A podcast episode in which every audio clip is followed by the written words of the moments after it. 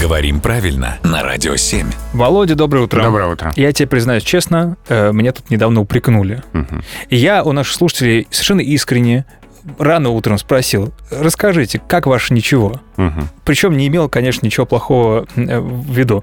Просто сказал, и тут кто-то возмутился. Как же так? Это слишком неформально. э, Надо обращаться к нам э, на, на «вы, милейшие», и, и- Мгм. и- и не соизволите ли. Милостивые, гос- милостивые государи. Да, а как ваше ничего, это вообще ужасно и плохо. Расскажи, так ли все плохо на самом деле? Я не готов согласиться с тем, что это ужасно и плохо. Это обычное такое разговорно обиходное выражение.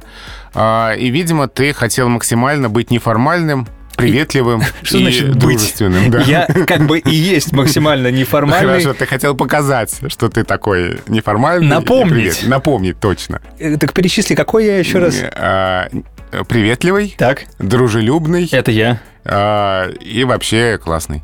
Ну все, теперь я могу аккуратненько отвести в сторону этот острый предмет от твоего лица, и ты продолжаешь. Так что ты говорил? И вот э, для того, чтобы напомнить об этом, ты использовал это выражение. Мгм. А, Да, оно, конечно, немножко сниженное, но криминала здесь я не вижу. Ага. Если бы ты постоянно это говорил, Да. то можно было бы заподозрить, что ты других слов не знаешь.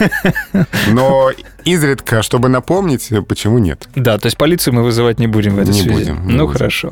Спасибо, Володя, и за комплименты в том числе.